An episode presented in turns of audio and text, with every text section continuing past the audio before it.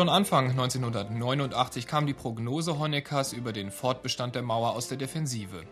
Nicht mehr nur die aus SED-Sicht ewigen Staatsfeinde von Kirche und Friedensbewegung zeigten offen ihre Unzufriedenheit mit dem System, sondern auch normale Bürger, ja sogar Parteigenossen. In der DDR konzentriert sich der Protest vorerst auf Leipzig, wo nach den Montagsandachten die Demonstrationen außerhalb der Kirchenmauer immer größer werden.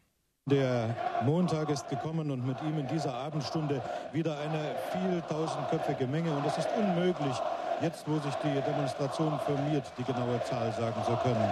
70.000, 100.000, über 150.000 von Montag zu Montag mehr. Unerhörte Forderungen hatten die Demonstranten auf ihre Fahnen geschrieben. Freie Wahlen, ist die Wende nur ein Gag, läuft nicht nur die Jugend weg.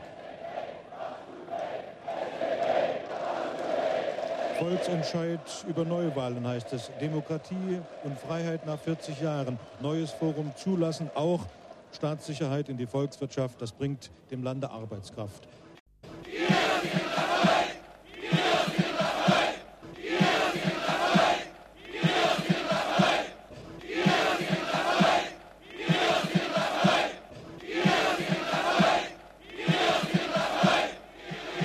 Prominente Leipziger Bürger verhindern am 9. Oktober, zwei Tage nach dem mit Pomp und der alten Parteigarde gefeierten 40. Geburtstag der DDR, ein Massaker.